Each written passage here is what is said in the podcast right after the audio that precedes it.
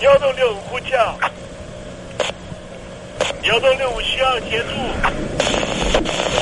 幺洞六五呼叫，幺洞六五需要协助。你在听吗？你在听吗？你在听？你在听？你在听吗？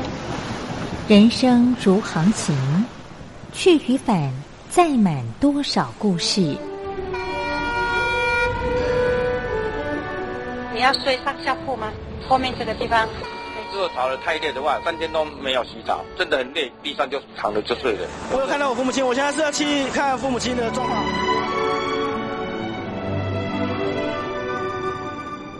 聆听故事湾，让每个故事找到属于自己的码头。我到了那儿以后，我们就往妈妈家去。我一到那边，就感觉我妈妈已经她能够活活下来都不容易，我知道。她没她没跟我讲，我也不敢问，好好苦。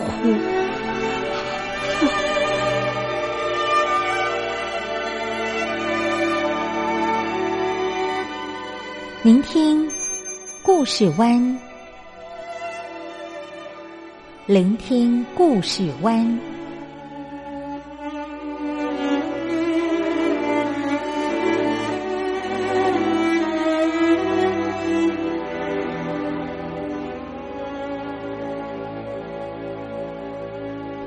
故事总有一个停泊的港湾。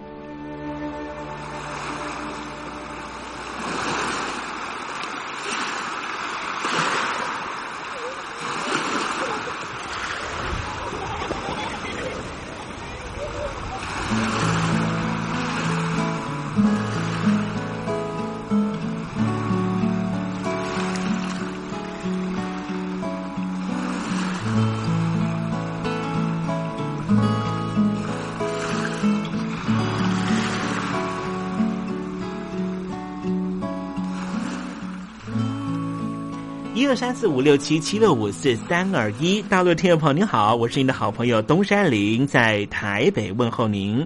正在为您进行的栏目就是聆听故事湾，一二三四五六七七六五四三二一，全年无休，每天在空中为您服务。您在每天的凌晨三点十分，或是傍晚的六点十分，都可以在光华之声频道收听到这个栏目。聆听寰宇趋势，不用太多解释，因为聪明的你心中自有诠释。亲爱的听众朋友，我们的节目早晚各一次，听众朋友你可以选择最适宜的时间，和东山林共度这短暂的五十分钟的时光，就在光华之声的频道空中相见。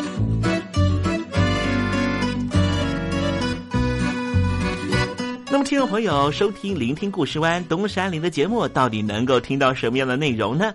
尤其啊，我们环宇全世界，焦点放到神州大陆啊，光是整个中国大陆呢，就有将近九千家不同的大大小小的电台了。我们的节目到底有什么不一样的地方呢？嗯，让东山林自吹自擂一下吧啊。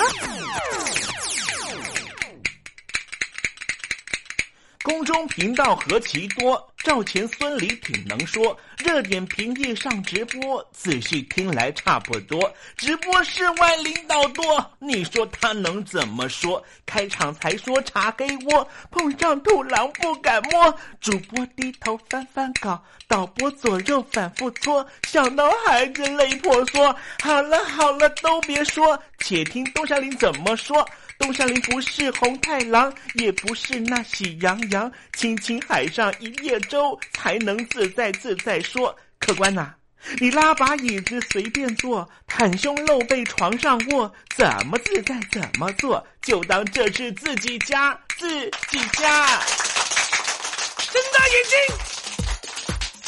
，show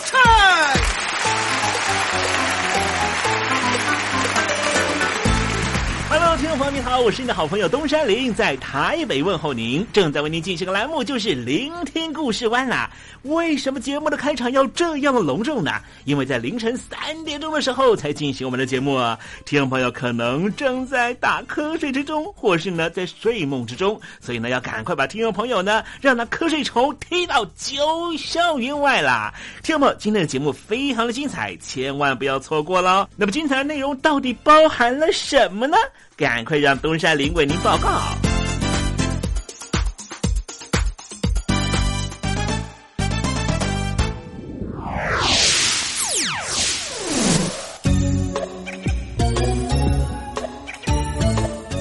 星期五，星期五，猴子去跳舞。北京当局啊，决心要直接在香港颁布国安法，引发了全球民主国家的挞伐。根据国际媒体路透社分析，中港局势指出啊，北京领导人习近平制服香港的决策带有极高的风险，势必再次的激起香港的反弹和示威，并且摧毁原本就十分脆弱的美中关系。一旦香港的国际金融中心地位崩毁的话，也将会直接冲击中国的经济复苏计划。而与此同时，美中的相互对战，还有彼此的啊这个紧张关系，也出现在南海地区啊。先前我们曾经介绍过了，哈，在菲律宾方面呢，先前好像还有可能是北京跟华府相互争取，但现在呢，态势已经十分清楚了。好，待会在时政你懂得的环节里面，再跟听众朋友详尽的介绍啊。最近东山林和嘉玲姐正在办一个活动，这个活动呢，希望听众朋友共同来参加，来跟我们分享一下你在中国看病的经验。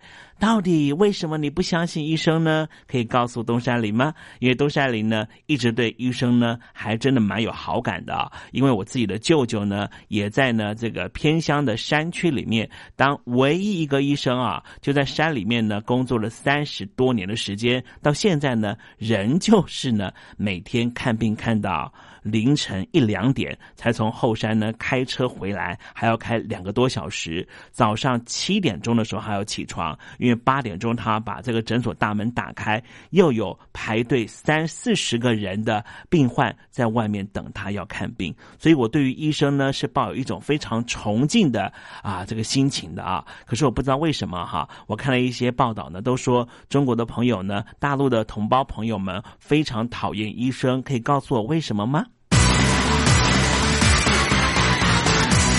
我的看病经验。台湾海外侨民最爱回台湾看病，在美国做一颗牙齿的根管治疗要六万新台币，回台湾做只要五千，如果有健保只收两百元。常言道，牙痛不是病，痛起来要人命。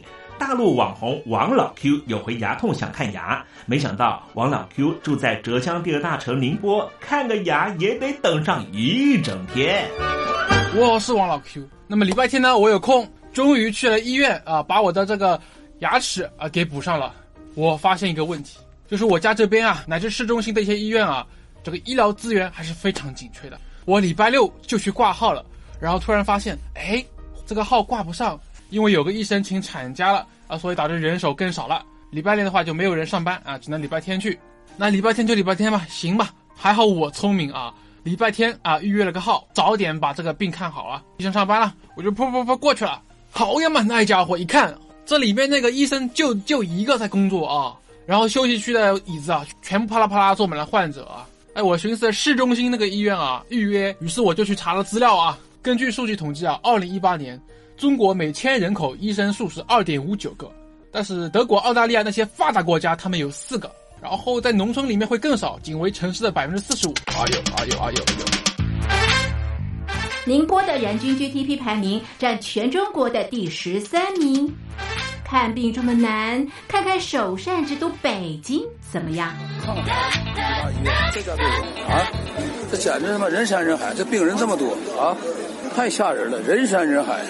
那电梯都排班上不来哎呀我的天哎呀我的天我的天呐这医院这简直不像话。你看看等候就诊的人啊庙会也没这么热闹啊集会呀是吧游行也没这么多人。同志们朋友们千万别得病啊得了病要了命啊看看河南有个孝顺的孙女带着爷爷上医院明明只是被蚊子咬一下医生还是硬开了三种药。医生给开的药三种，这俩是哪个两盒？这一个软膏是一个。医生的诊断结果是眼睛水肿是因为过敏，但是我爷爷又没有什么过敏的症状。如果是过敏的话，他不可能是在左眼的下面起一个包吧？哎呀，蚊子咬了一口，花了七十块钱。为什么乱开药？北京大学李林教授直指核心的说医院要创收老百姓没病开点药小病当大病看这一切都是为了钱。医院是要创收的政府给特定的人群买单所以大家都去啊快大干快上的骗骗政府这笔钱。你一切医疗费用是医生决定的现在医生要创收小病给你大治所以就整出很多检查呀很多吃药都是浪费掉了。如果医生你国家给他一个体面的收入他没必要折腾你干嘛呀？你没必要你到医院去折腾干嘛呀？医生收入太低那是因为四十年前邓小平主推的市场改革政府削减了医院的补贴医生被迫掉入这创收的陷阱里啊。北京中央不是说健康中国二零二零吗？领导人强调人民健康是民族昌盛和国家富强的重要标志。怎么就一个新冠状肺炎病毒，就击溃了医疗系统？自由记者陈秋实从武汉带来的第一手报道。大家好，我是陈秋实。如果你到医院，你明知道你就算到了医院，你也住不了院，你也做不了检测，那你还去医院干嘛？中国以前老说我们不要关心蛋糕分的均不均匀，我们先把蛋糕做大，再讨论怎么分蛋糕的问题。现在就是他妈蛋糕不够大，不够分呢。如果你是医生，有有一万几万人病人找你要做检测、要做鉴定，你手上只有一百个、几百个检测盒，你怎么分？所以就这东西不够用，很多病人就在家里面，就是跑了五五六家医院，没法有检测盒，你就排吧，你排到这个检测盒，你才能确诊，你确诊了才能进医院，甚至我去的每一家医院都说床位不够，都说没有床位。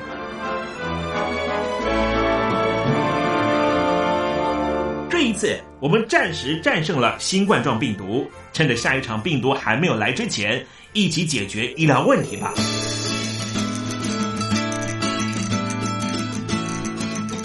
告诉我你的看病经验。你信不信任医生的建议呢？买药和看病，你会先选哪一项？为什么有人不敢打疫苗？你相信家庭医生吗？来说说你理想的医病关系吧。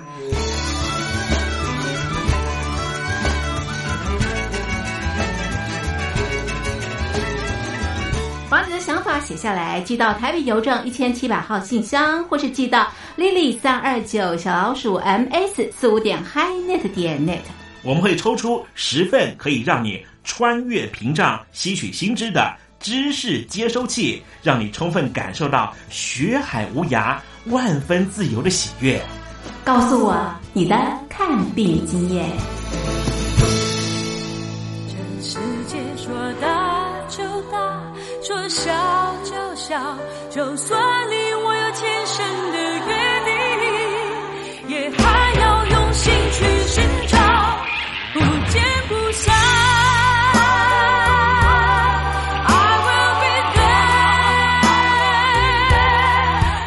好男人不好找好声音更难得。海鲜两岸的朋友好久不见。我是柯以敏 mindy 无论你在哪里正在做什么我都愿意为你加油。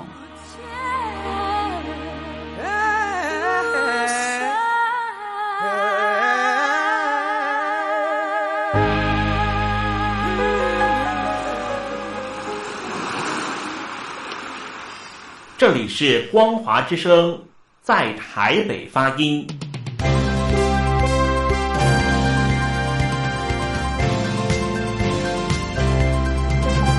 现在请习近平同志讲话。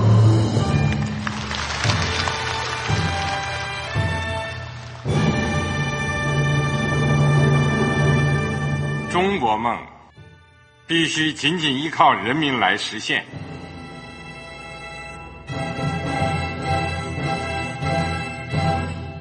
好国民得关心家事、国事、天下事。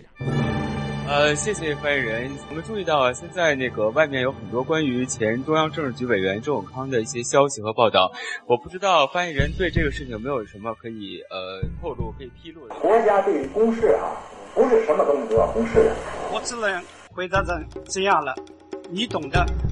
那么作为天津市来说，每年要偿还的这个。公路建设的贷款量有多大？哎，这个郝国民，这个偿还得回避时政敏感议题。因为他这个这个事儿，我就不好再说太细。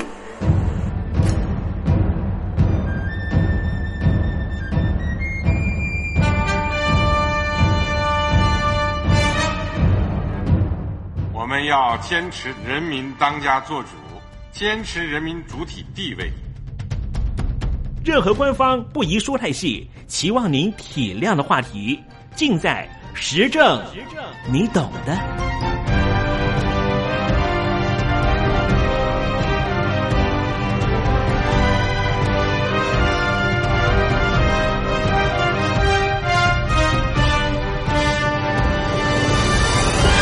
我只能回答这样了，你懂的。那些官方无法为您说太细的事情，就让东山林为您详细的说明白。天婆早上好，晚上好，正在为您进行的栏目就是聆听故事湾。此刻为您进行的环节就是时政，你懂的，一同关心焦点话题。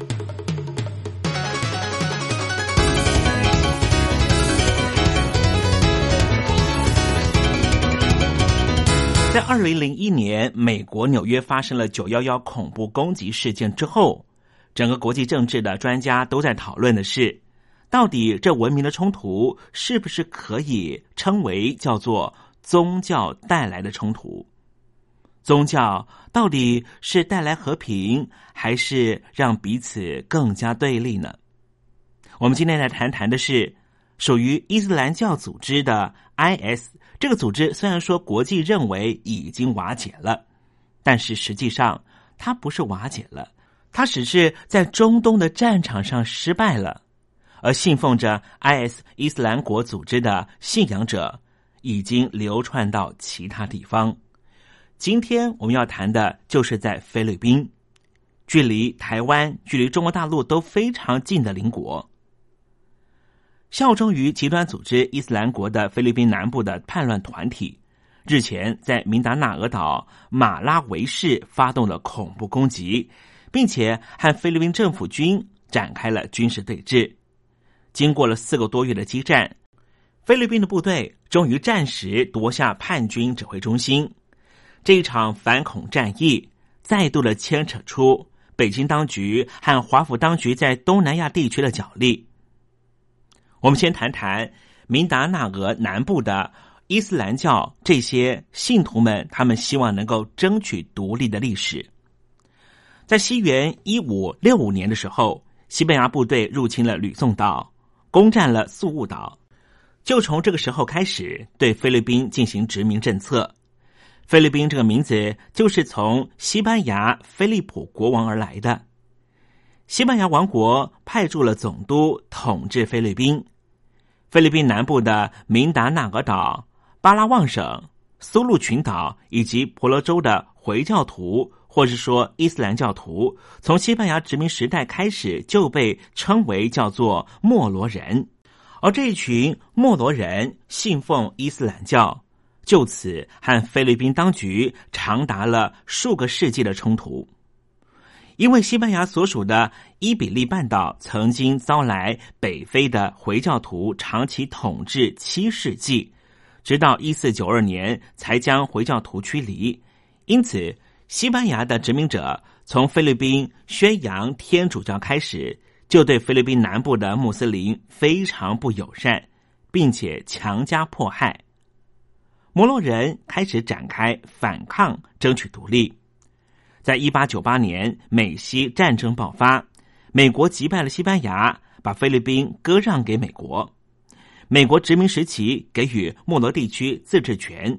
但是随着一九四六年菲律宾独立，菲律宾政府回收了莫罗地区的自治权，导致菲律宾南部的穆斯林开始以武力的手段争取独立。现在的菲律宾总统，他其实就来自于明达纳俄南部的大城市纳茂市，同时也是菲律宾史上第一位来自于明达纳俄的总统。因此，当地民众曾经一度期待，长期受到中央政府忽视的明达纳俄能够加速基础建设，并且促成菲律宾政府和回教分离组织以及共党游击队之间达成和解。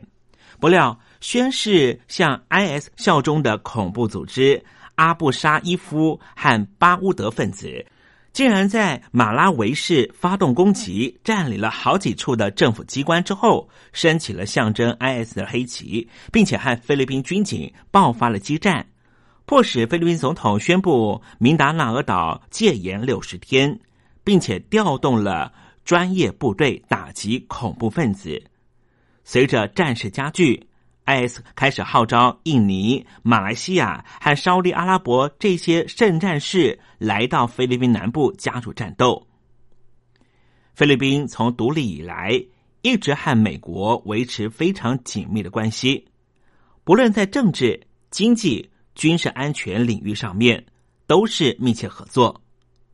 美国和菲律宾军事合作基础。建立在一九四七年签订的美菲军事基地条约和一九五一年签订的美菲共同防御条约上。二零零一年九幺幺攻击事件之后，美国提供了大量军事援助，用于协助菲律宾打击恐怖主义和南部的叛乱分子。二零一六年，美国宣布提供菲律宾四千两百万美元军事援助。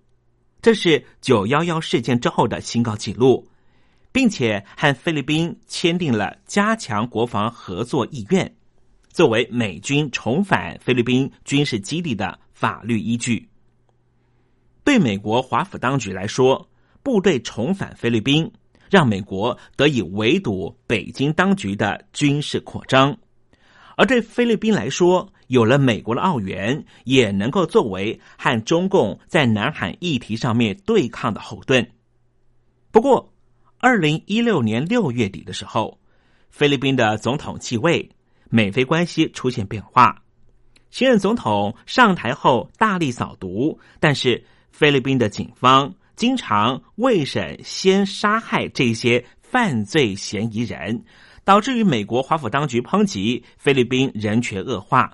但是杜特利因为口出恶言，回敬美国驻菲律宾大使和当时的美国总统奥巴马，并且提出将和中共以及俄罗斯建立同盟关系的主张，因而给予中共分化美国和菲律宾的好机会。北京当局在二零一六年的十月，也就是菲律宾总统杜特地来访之际，宣布将提供菲律宾小规模的军事援助。马拉维战事爆发之后，中共提供了价值大约七百三十五万美元的武器，包括了三百支步枪和一百具的榴弹发射器。这个金额几乎是刚才我们所介绍的美国曾经给予菲律宾军事援助，在二零一六年四千两百万美元的六分之一。虽然说杜特地上台之后不断威胁要中断美国和菲律宾的联合军演，扬言要把美军赶离菲律宾，但是在伊斯兰恐怖分子占领了马拉维之后，美国仍旧依据美菲共同防御条约，由驻守菲律宾南部三宝岩市的美军特战部队提供直接的军事技术援助。但是美军并没有直接投入战斗任务。为了协助菲律宾打击南部恐怖分子，美军在九月份的时候开始了在明达纳俄岛部署了灰鹰无人机。这款 MQ 幺 C 的无人机可以滞留在空中时间大约是二十五个小时，并且搭载了四枚地狱火飞弹，也可以替换 GBU 四四 B 型的小型精准导引炸弹。菲律宾的国力不强，因此执政者的国家战略认为应该让大国在东南亚维持势力平衡，并且从大国之间的矛盾谋取自身利益。杜特地提出要建立与中国和俄罗斯、菲律宾的同盟关系的主张，并非真的要抛弃美国，而是有它背后的经济考量。菲律宾虽然在二零一六年七月在南海仲裁案上获胜了，但是菲律宾渔民仍旧没办法进入黄叶岛周遭海域捕鱼。杜特地试图和北京当局修好，无非是希望获得北京当局的经济援助，并且让北京当局能够允许菲律宾渔民进入黄岩岛海域捕鱼。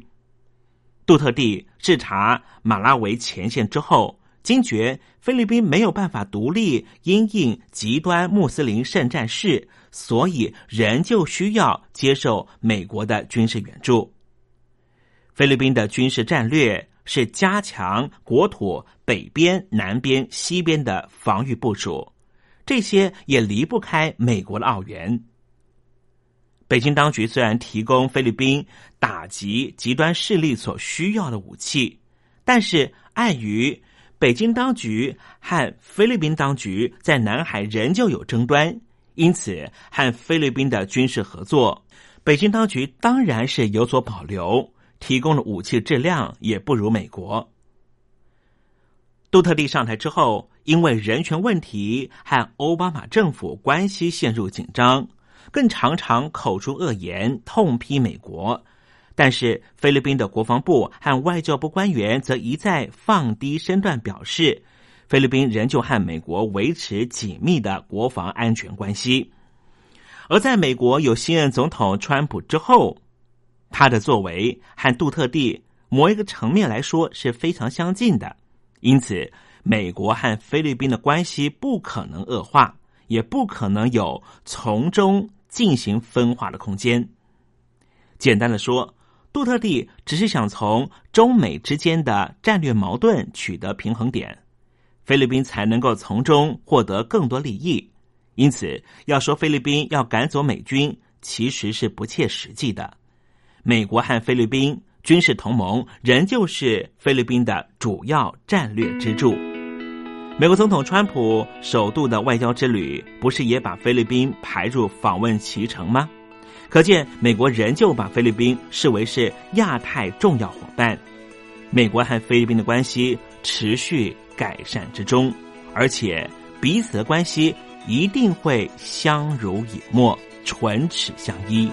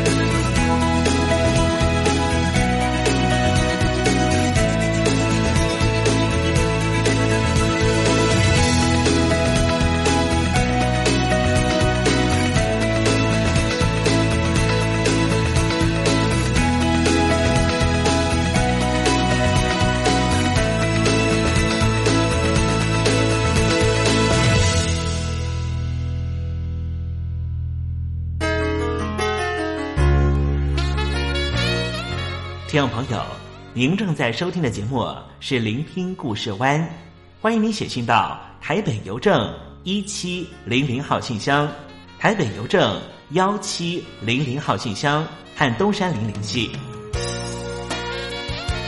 东山林就是东边的山里有只麒麟的东山林东山林等候您的来信哦。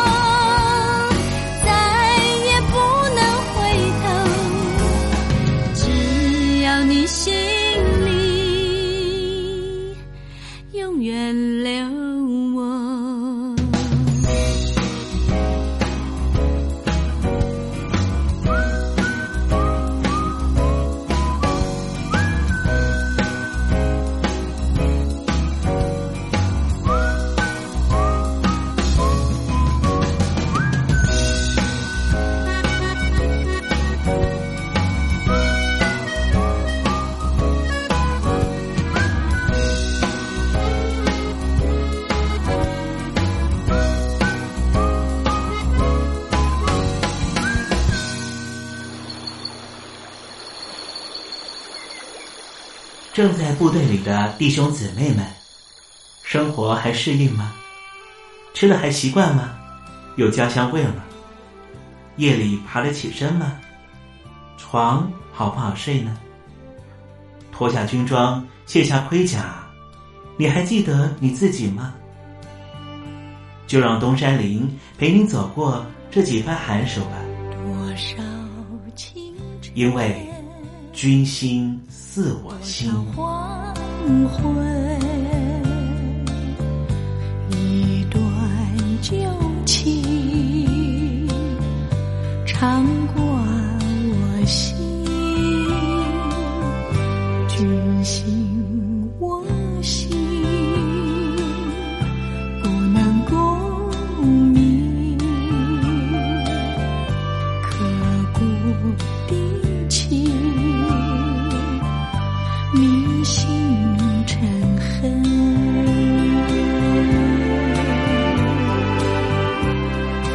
君心似我心。听众朋友，您正在参军吗？你在部队里面服务吗？团体生活有时候气氛是很紧绷的，是不是有点苦闷呢？东山林告诉你 A、B、C 原则：aggressive，积极主动；best，追求完美，全力以赴；communication，沟通再沟通。如果啊，在一个团体比较紧绷的环境里面，能够实践刚才东山林所说的 A、B、C，你一定能够在这样的环境里面快快乐乐的生活。今天我们邀请到的是军事顾问专家苏庆强老师，来告诉我们如何在团体的部队里面追求一种比较舒适的心灵状态。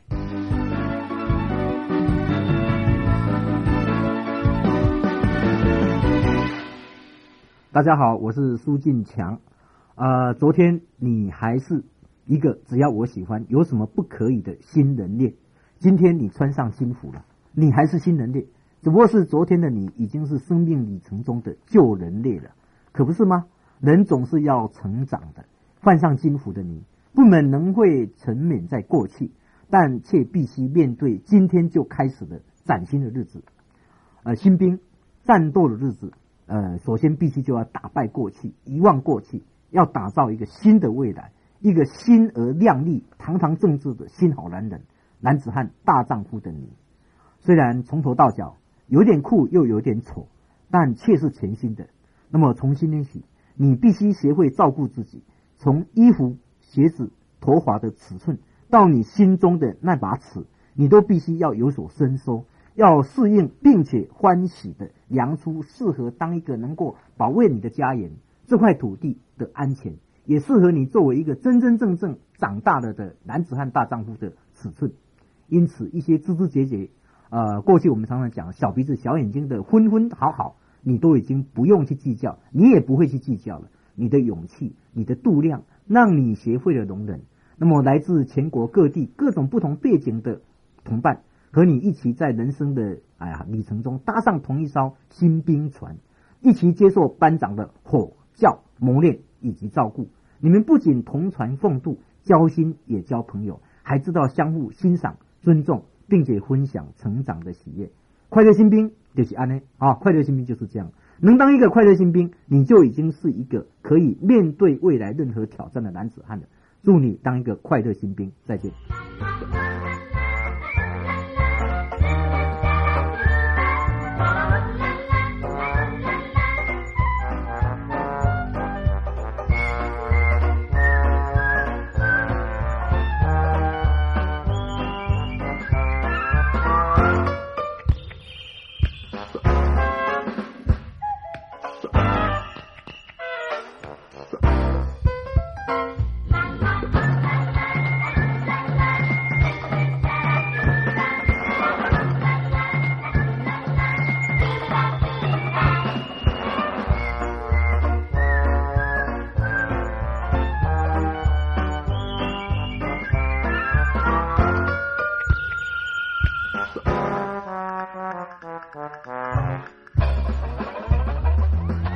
很多人都说啊，参军当兵收入不多，挣钱不多又不实惠。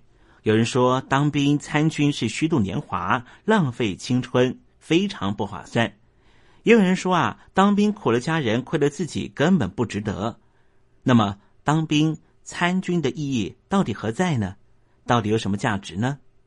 联想的创办人啊，柳传志讲了一句话很好，他回答了这个问题。他说：“就是因为曾经在军营里面，才能够成就今天的我。”我们跟听众朋友分享一下，当兵至少有十点好处。第一点就是有一副质量很硬的强硬体魄。大家都知道，身体是事业的本钱，强劲的体魄是一个人成家立业最重要的基础。在部队里面的队列、体能、战术这些科目，都是力与美的完美体现，也是爆发力和持久力的有机结合。部队严格的训练，能够练就阳刚的气质、敏锐的反应和矫健的身形和结实的肌肉。一个合格的士兵能够做到站一小时不会动，坐几个小时笔挺如松，跑几公里都不会觉得累。你说身体会不会变得更扎实呢？第二点就是啊，能够有一批情感深厚的亲密战友。部队是个大家庭，战友来自四面八方、五湖四海，从素不相识到同吃一锅饭、同住一间房、同站一班岗，几年来的相处，同甘共苦，当然培养出兄弟一般的情感。退伍之后，这一份经得起时间检验的情感，能够为个人建立良好的人脉关系。当经历到了人生的困顿，战友也许还能够伸出援手。在谋职、就业、创业发展的时候，战友也能够提供无私的帮忙。在出差办事的时候，甚至观光旅游，你那些来自于五湖四海的好朋友，还能够提供你一些在地的服务呢。第三点就是啊，这是一段非常丰厚、宝藏的人生经验。再一点就是啊，这一段丰厚、宝贵的人生经历，就是在参军才能够知道的。在部队里面学习、训练、生活，这些丰富的阅历，能够培养、造就出独立的生活性格。无论是未来在工作上面、做人处事上面，都是终身受益。训练演习的时候相互帮忙，面对挫折的时候相互砥砺，可以培养出团结合作、热情待人的个人品德。站岗执勤的时候，尽职尽责，滔滔洪水中的并肩作战，可以培养出敬业要群、乐于担当的职业道德。第四点就是啊，这是一段社会能够认可的工作履历。和没有参军的人相比啊，当过兵的人纪律性强、责任心强，能够吃苦耐劳，为人踏实，值得信任。退伍军人在就业的时候，军旅生涯被视为是各个不同的求职单位十分认可的工作经历。第五点就是啊，一次弥足珍贵的学习机会。有人说，当兵就像入学一样，退伍就像毕业。部队就像一所大学校，不仅学习军事技能，还非常重视文化知识学习和社会技能的培训。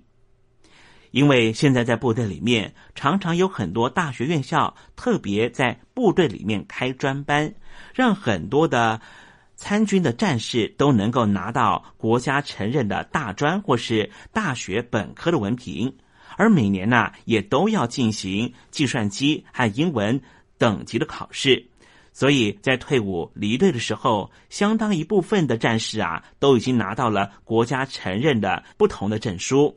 像东山林就曾经听过一个故事，说有一个男生啊，参军的时候正好分配到伙房当伙房兵，可是他因为参加了大学院校在部队里面所开设的烹饪班，竟然在退伍之前呢，他拿到了乙级的烹饪厨师的证照，而现在呢，就在台湾很知名的五星级饭店里面担任二级主厨呢。还有啊。当过兵的人都有一个非常明显的优点，就是有较强的独立生活的能力。衣服被子脏了得自己洗，每个月的工资薪水必须计划好怎么花。遇到困难的时候要自己应对处理。几年的训练下来呀，一个从小过着衣来伸手、饭来张口，喜欢走。非主流的九零后也能够渐渐的变成一个在任何环境中都能够有较强适应能力的人。一个在父母眼中长不大、放不下心的孩子，也会在部队里面磨练中慢慢成熟。第七点就是啊，这是一个改变命运的难得机遇。每个人都有自己的志向，或是报效国家，或是想要成家立业。无论哪个志向的实现，都必须要通过自己的永远不断的努力。参军之后，就是实现自己理想的绝佳途径，甚至可以说是终南捷径。因为在台湾参军之后啊，考大学可以加分，考公职考试的时候还有部分的加分呢。第八点就是啊，能够尽速的。筹到一笔创业基金。随着退役军人的安置政策调整，现在国家正逐步调高退伍军人的安置经费的标准。这也是现役士兵走向社会、创业发展提供了原始的积累。你的这第一桶的一百万的入门创业金，就可以在短期之内就在部队里面存到。第九点就是。一份全家受惠的重要荣耀，一人当兵，全家光荣。国家为了保障军人权益，出台了相关政策。参军的朋友，家里面的水电费能够减半。参军的朋友，如果达到一定年限，成为了荣誉国民，自己在健康上面有了长久的保障，自己的父母也可以以荣眷的身份享受更好的医疗照顾。东山林自己也有参军的经验，我认为最重要的最后一点啊，就是在参军的时候积累了一段终身难忘的美好记忆。在部队里面有欢笑，也有泪水，有成长的烦恼，也有成长的喜悦。正是因为生命里面有了当兵的历史，我们的回忆变得美好很珍贵。正是因为生命中有了当兵的历史，一辈子都不会感到后悔。当然。当兵的这些好处，不是一穿上军装就能够自然具备、瞬间拥有。它需要我们不断的磨练自我、挑战自我，才能够获得。有志青年早日加入部队这光荣的队伍行列。当然，在部队里面有许多的学习，正是因为这些学习，才能够让我们在离开部队之后，走向更棒的人生坦途。你说是不是呢？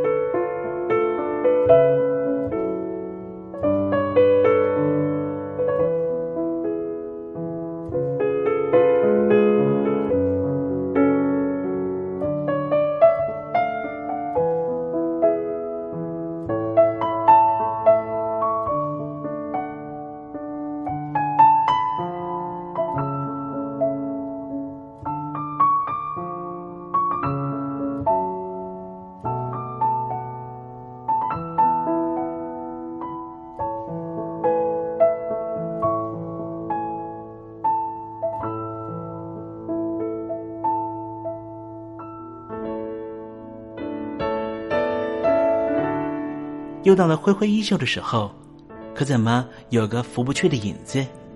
原来是明月高挂起风了，风中都是你。今天的短暂相遇，东山林已经想方设法的营造出月圆花好。亲爱的，你还满意吗？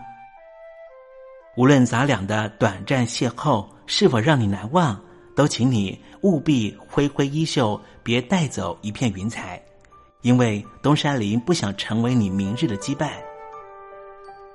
清空行囊，才能够收集更多精彩，也才能够他日再与东山林分享你那一路上的风光，不是吗？好了，不要泪眼婆娑了，不要耽搁您的行程了。东山林要跟您说再见了。无论明天你在何方，东山林在台北，祝您一路平安，一路喜乐。